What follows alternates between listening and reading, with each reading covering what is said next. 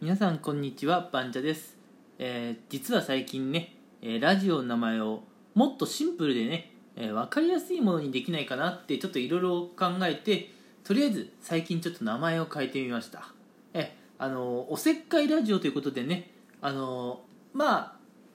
聞きたい人はねぜひ聞いていってくださいっていう感じで、えーまあ、皆さんのね生活に少しでも、え役立つようなお話をねまあ、あのいろんな方面からねしていけたらいいかなと思います。これまではねお金とか人間関係そういった話をね中心していたんですが今後もね、うん、まあお金とか人間関係っていう話はしつつまた他のジャンルもね取り入れられたらいいのかなとは思います。はい。ではね今回の、えーおせっかいネタ、うん、一体どんなことをねお話しするかっていうところなんですけれども、えーまあ、今回は、えーお仕事とかあるいは、え勉強とかでもそうなんですけれども、えーまあ、程よくね、うん、手を抜くことが大事ですよっていう話はねちょっとしていこうかなと思います、うん、私のラジオでは多分以前もねあの仕事とか勉強は、まあ、程よく手を抜くとかね、まあ、そういった話はしているかなと思うんですが、うん、あのまあ勉強とかお仕事って基本やっぱり頑張るものっていうね認識あるので、まあ、それはあの頑張るところは頑張んなきゃいけないんですけどね、うん、ただやっぱり人ってこう頑張りすぎてるといつか壊れちゃったりね。あのどうしようもならないくらい、うん、もう回復できないくらい疲れてしまうことがあるんですよ、うん、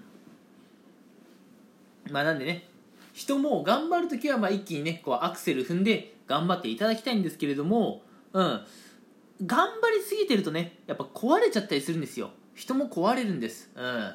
なんでね適度にねあのあ今はねちょっと休みながらやってもいいかなとかね、うん、今はねあののんびりやってもいいかなっていうところはねしっかり見つけて、えーまあのんびり進めるときにはのんびり進めるといったことはねぜひ守ってもらいたいなと思います、うん、あのお仕事とかね勉強とか、うん、例えばお仕事だったらあの、まあ、商品のね納期だとか、うん、プレゼンの発表当日とか、うん、学校だったらね、えー期末試験直前だとか部活の大会だとかね、うん、そこに向かって頑張んなきゃいけない瞬間ってあると思っててそういう瞬間はアクセルをねギュッと踏み込んで頑張んなきゃいけないと思うんですけれども、うん、まだあの会社員の方だったらね仕事の納期とか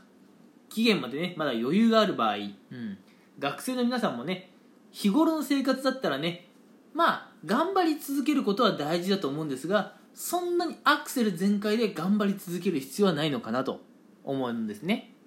むしろなんてことない普通の日からそんなアクセル全開で頑張っているとあの休む暇がないのであのどっかでねたまりにたまった疲労が爆発してあの1日2日ね休んだだけでは回復できないようなそんなね大きなあのダメージを負ってしまうことがあります。うん。あ実際ねあの特に日本人は真面目な方が多いんですけれども真面目な方ほどねあの常にアクセル全開で何かに取り組むっていう傾向が結構あるんですよ。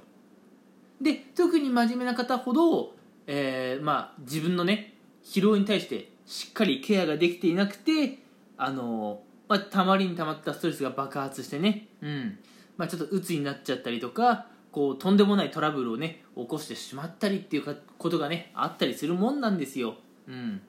なんでね心身ともにね、えーまあ、健康的な生活を送るということですね、うん、これやっぱ一番に考えながら仕事とか勉強はしてもらった方がいいかなと思います。それにですね仕事も勉強もやっぱりね適度に手を抜きながらやった方が、うん、やっぱり頑張れる時には頑張れる、うん、